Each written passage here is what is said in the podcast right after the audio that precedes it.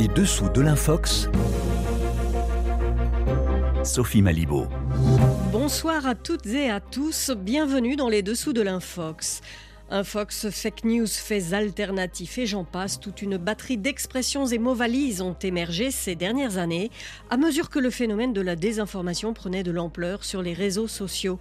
Un vocabulaire émanant parfois de responsables politiques, de proches de la sphère complotiste ou d'auteurs de campagnes de désinformation, mais aussi de ceux qui les combattent, les fact-checkers.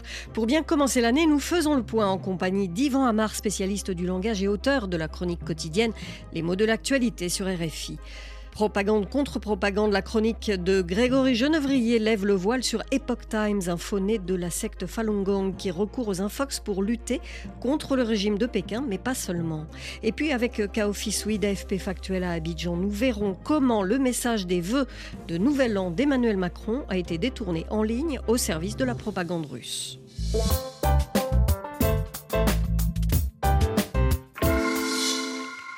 L'émergence de mots nouveaux, leur passage d'une langue à une autre reflète l'évolution de nos sociétés. Dans le domaine de la désinformation, le vocabulaire ne cesse de s'enrichir, un signe auquel notre invité est particulièrement attentif. On en parle. Bonjour Yvan Amar. Bonjour Sophie Malibaud. Alors nos auditeurs vous connaissent bien, vous êtes spécialiste du langage à RFI, vous scrutez la langue française, son évolution dans le temps, ce qu'elle dit de notre rapport euh, au monde. C'est à entendre sur RFI chaque jour dans les mots de l'actualité ou en podcast sur l'anglais euh, français facile. Et pour commencer 2023 dans les dessous de l'Infox, nous avons voulu faire le point avec vous sur les mots de la désinformation, les mots MOTS que l'on pourrait aussi bien écrire M-A-U-X, tant il perturbe notre appréciation de ce qui se passe dans notre environnement proche et lointain. Alors le premier de ces mots, c'est un fox. Vous vous souvenez euh, du moment où on a vu émerger ce mot? Oui, je m'en souviens assez bien parce que il a été, c'était une des grandes fiertés de cette commission, il a été inventé par une personne qui appartient à la commission d'enrichissement de la langue française, qui est une émanation d'un site, d'une institution tout à fait intéressante qui s'appelle France Terme, qui dépend de la délégation à la langue française. Et justement, nous étions en face de ce mot fake news, qu'on connaît bien aujourd'hui, mais dont on voit bien qu'il est très américain, il sonne américain, et même il correspond pas tellement à notre langue française. News, on sait bien que ça veut dire nouvelle depuis longtemps. Fake, fake, ça veut dire faux, inventé, falsifié, mais c'est un mot très anglo-saxon. Il faut le connaître. On ne devine pas son sens de façon spontanée. Donc, comme il était extrêmement employé, ce mot de fake news, les gens de cette commission à laquelle j'appartenais à l'époque se sont dit il faut qu'on trouve quelque chose. Et il y a l'une des membres de cette commission qui a eu cette intuition, cette trouvaille formidable. Parce qu'un fox, du coup, c'est un mot c'est un mot valise. C'est exactement, c'est un mot valise puisque dans un fox, on entend à la fois info, information et intox. Et ce mot d'intox, c'était un mot relativement à la mode depuis pas mal d'années. Depuis plus d'une dizaine d'années, on parlait d'intox quand il y avait une désinformation, c'est-à-dire une fausse information qui était envoyée à dessein pour tromper le public. Mais le mot d'intox était lié à cette idée-là. Donc intox et info donnaient un fox, ce qui a donné quand même un équivalent euh, tout à fait convaincant de l'anglais fake news. Du coup, c'est dans le dictionnaire maintenant depuis 2019. Mais fake news, on y revient parce que quelqu'un se l'est approprié ce mot. Qu'est-ce qu'il pourrait y avoir de plus faux que CBS, NBC, ABC ou CNN Ce sont des fake news. Et ce qu'il y a de bien avec les réseaux sociaux, c'est que j'ai des millions et des millions d'abonnés. Tellement de monde, je crois 128 millions en additionnant toutes les plateformes, que c'est massif sur les réseaux sociaux. Au moins, je peux y sortir des trucs, je veux le faire. J'aimerais mieux ne pas avoir à le faire, mais au moins je peux sortir la vérité, je peux y mettre le monde réel et les gens sont d'accord. Donc ça, c'était euh, Donald Trump. On a reconnu sa voix, oui. Effectivement. Je ne sais pas si les auditeurs ont tout compris, mais euh, ça fait passer un frisson, je trouve, d'entendre ça d'entendre ce cynisme. Ça, c'était quelques mois après l'investiture de Donald Trump. Je crois que c'était en octobre 2017. Euh, Donald Trump, depuis, il n'est plus au pouvoir, mais le mot continue d'exister. Et puis aussi, depuis, il a mis en place son propre réseau social qu'il appelle Truth social, parce qu'on l'a entendu euh, tout à l'heure, il, parle de la vérité Trump. Face à la vérité, il y a aussi ce qu'on appelle le factuel. C'est difficile de voir la différence entre les deux, parce que euh, les mots euh, ont une signification très sophistiquée, mais en gros, un fait, c'est plus petit que la vérité. Un fait, c'est peut-être un élément de vérité. C'est un fragment de la vérité, c'est pas la vérité dans son ensemble. Et un fait isolé du reste ne ment pas. Si ça s'est passé, en effet, ça s'est bien passé. Mais très très vite, surtout quand euh, on a pour métier d'informer les gens, euh, il faut essayer d'interpréter ce fait, de voir ce qu'il veut dire, comment il a été fait, comment il est, arrivé justement à, à cette vérité, et de le remettre dans un contexte pour voir ce qu'il veut dire. Entre le fait lui-même et ce qu'il veut dire, bah, il y a toute une possibilité possibilité justement de, de biaiser et de glisser. Euh, c'est pas toujours facile, même si on est de bonne foi. Le biais, euh, c'est quelque chose dont on parle souvent dans cette émission. On parle de biais cognitif. Qu'est-ce que c'est le biais? Le biais, c'est le contraire du droit, si vous voulez. Le droit, c'est aller droit devant soi. Le biais, c'est aller en oblique, donc avoir une vision qui est faussée. On peut dire que le biais, en effet, c'est le fait d'avoir faussé ce qu'on dit ou ce qu'on a compris. Donc on l'a bien compris, euh, les fake news, ça a été une expression qui a été vraiment popularisée par euh, Donald Trump. Et il y avait aussi un autre, une autre expression utilisée par son administration, et ça dès le début de son arrivée au pouvoir. Ne dramatise pas comme ça, Chuck. Tu dis qu'il s'agit d'une contre-vérité, mais ce qu'a énoncé le porte-parole de la Maison-Blanche, ce sont des faits alternatifs. Alors ça, c'était un échange entre le présentateur de NBC News et la conseillère du président Trump. C'était le 17 janvier 2017. C'était Kellyanne Conway qui, pour la première fois, utilisait cette expression alternative facts, autrement dit faits alternatifs. Alors qu'est-ce que l'on entend par là? Là encore, ça répond à un certain cynisme, c'est-à-dire le fait que devant ce qu'on peut dire et ce qui peut être tout à fait attesté, voire prouvé, quelqu'un qui est de mauvaise foi peut toujours vous dire mais attention, il y a un autre son de cloche.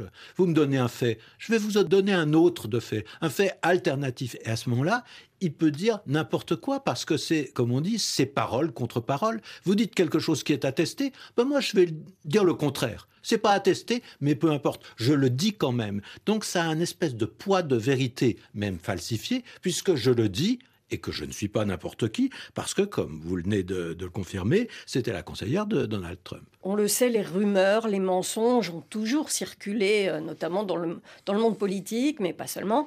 Là, qu'est-ce qui se passe de, de particulier pour qu'on invente ce terme d'un Fox? On désigne un phénomène quand même qui est en lien avec les réseaux sociaux. Oui, ça n'est pas un hasard à mon avis si c'est venu à partir d'un pouvoir qui est relativement totalitaire, disons. En tout cas, d'un pouvoir extrêmement fort, qui est le pouvoir de Trump, qui ne supportait pas l'une des modalités évidentes de la société qu'il présidait, c'est-à-dire la démocratie, c'est-à-dire une pluralité d'opinions et même une pluralité d'informations. C'est quelque chose que Trump ne supportait pas, et il le dit d'ailleurs de façon tout à fait naïve, ingénue et claire. Il donne la liste des journaux en disant bah, voilà ceux qui nous donnent les mauvaises informations. Il y a tel journal, tel journal, telle société de télévision, etc. Il supporte rien, sauf sa propre voix. Ce qui se passe, c'est que cette manière de faire, cette manière de voir, euh, s'est exportée. Ça n'est plus l'apanage de la vie politique aux États-Unis. On en trouve chez nous. Il y a une façon de sommer le doute systématiquement, de mettre en cause les faits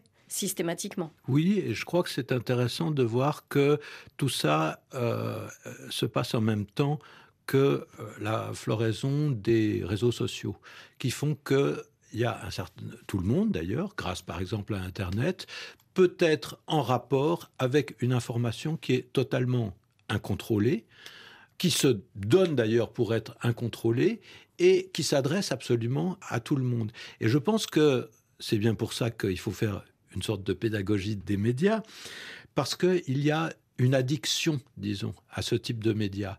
Plus on y va, plus on a envie d'y aller, et on n'a pas envie d'y aller pour entendre la vérité ou pour avoir des éléments qui vont permettre de réfléchir, on a envie d'y aller parce que c'est agréable, parce qu'on entend ce qu'on veut entendre. C'est ça l'addiction d'une certaine façon. Et plus on l'entend, plus de nouveau on veut entendre telle ou telle chose, même si c'est absolument dénié par euh, l'inspection la plus, la plus élémentaire qui vous montre que, en effet, c'est pas vrai, que c'est un mensonge, que c'est inventé. Mais on a une espèce d'appétit pour la fausse information quand elle vous caresse l'esprit, si vous voulez.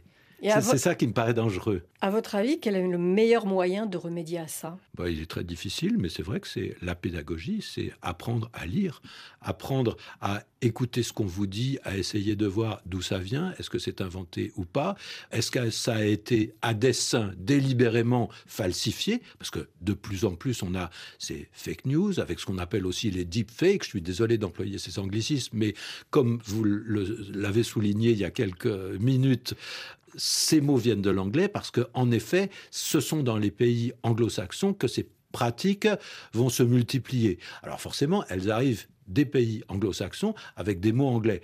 C'est pas le pire. Il vaut mieux trouver des mots français.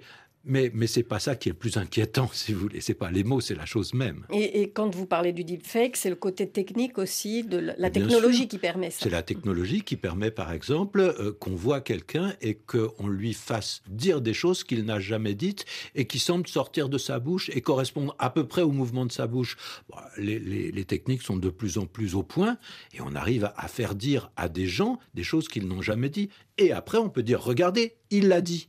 De même qu'on peut mélanger des images. Alors bien sûr, là, on, vous dit tout de suite qu'il faut regarder la date de l'image pour voir si euh, ce qu'on vous montre en vous disant ça s'est passé il y a deux jours, c'est pas une image qui a deux mois ou deux ans, etc. C'est la première chose. Mais il y a des choses beaucoup plus raffinées qui font qu'il est très difficile de savoir si l'information dont on nous abreuve, elle est fausse, elle est vraie ou elle est délibérément falsifiée pour euh, nous tromper. Mhm. Alors, il y a des techniques pour ça aussi, et donc c'est ce dont on parle souvent dans, cette émission. Il faut les apprendre et il faut avoir le réflexe de les utiliser pour interroger justement l'information qu'on nous donne. Merci beaucoup Yvan Amar. Alors on vous retrouve euh, lundi sur l'antenne, comme tous les jours, pour les mots de l'actualité et donc de l'information et non pas de la désinformation. De quoi, de quoi vous allez nous parler lundi? Eh bien écoutez, très honnêtement, je n'en sais rien du tout parce qu'il est trop tôt. Dimanche, je vais écouter RFI, je vais lire les journaux, je vais écouter d'autres radios et je vais voir s'il y a un mot qui sort et qui nécessite qu'on l'explique. Merci beaucoup d'avoir participé à cette toute première euh, émission de l'année 2023. Eh ben, merci à vous, Sophie Malibo.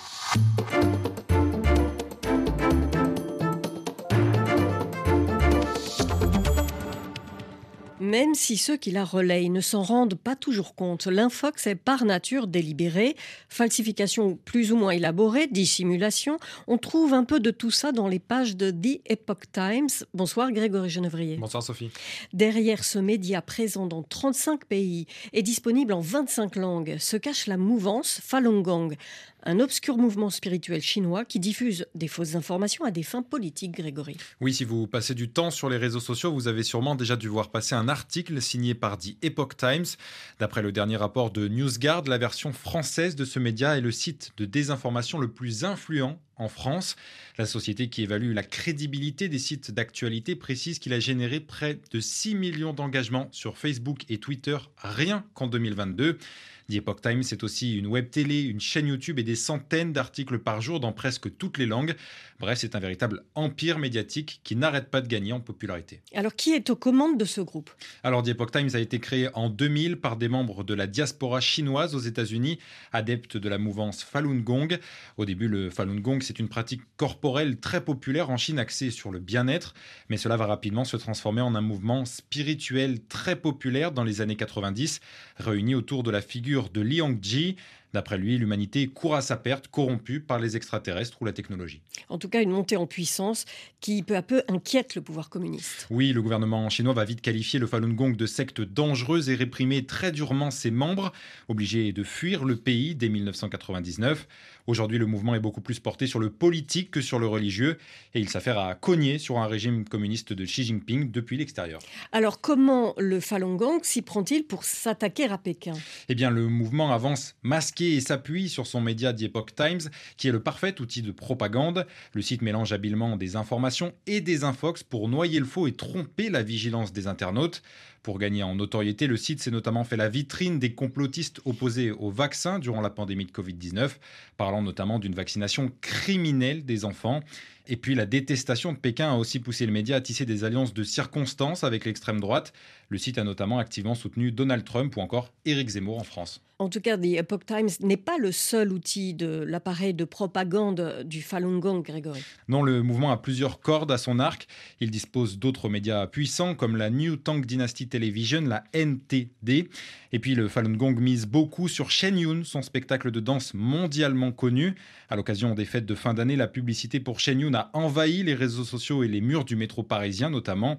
La troupe se présente comme l'étendard de la culture chinoise et utilise la danse pour faire passer son message politique, encore une fois, à l'insu du public. Merci Grégory. Alors on, l'a bien compris, Epoch Times, c'est un géant de la désinfo et de la propagande, mais il y a aussi des officines isolées, euh, de plus petite envergure, qui parviennent à instiller le doute avec euh, très peu de moyens.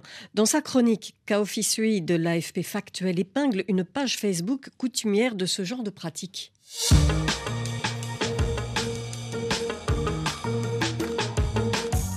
Ligne d'Abidjan pour AFP Factuel, le service de fact-checking de l'agence France Presse, nous retrouvons Kaofi Sui. Bonsoir Kaofi.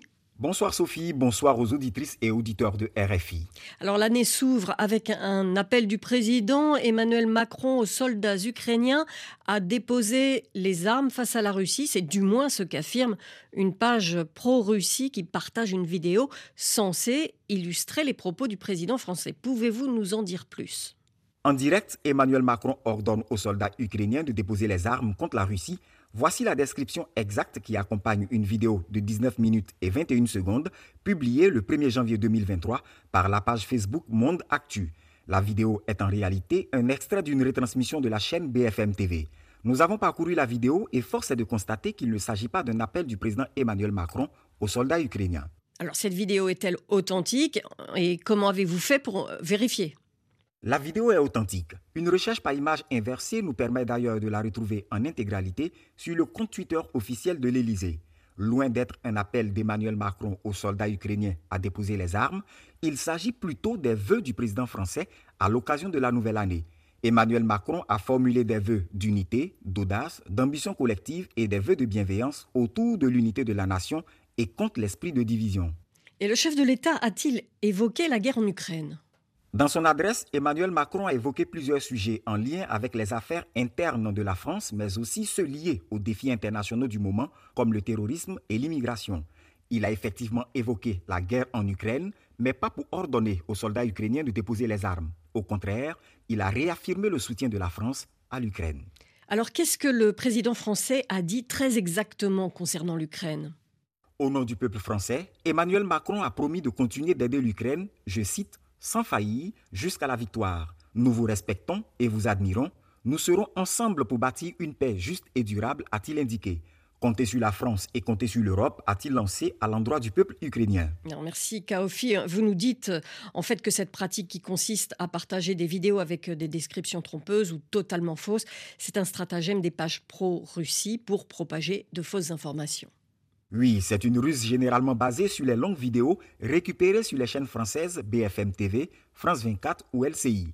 Si toutes ces vidéos sont authentiques, la supercherie consiste à les mettre en ligne avec un titre complètement faux et contraire au contenu de la vidéo.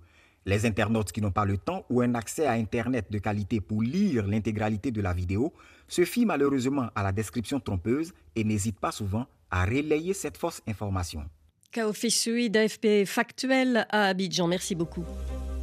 Les dessous de l'Infox se terminent pour aujourd'hui. Merci de nous avoir suivis. Je vous renouvelle tous nos voeux de réussite pour cette année 2023 dans ce combat contre la désinformation sur les réseaux sociaux qui nous mobilisent tout particulièrement dans cette émission Les dessous de l'Infox chaque vendredi sur les antennes de RFI. Émission et chronique à retrouver bien sûr sur le site de RFI dans l'onglet Stop l'Infox. Merci à nos invités et chroniqueurs ainsi qu'à Hélène Avril pour la réalisation de cette émission. On se la semaine prochaine. En attendant, place à l'info sur RFI.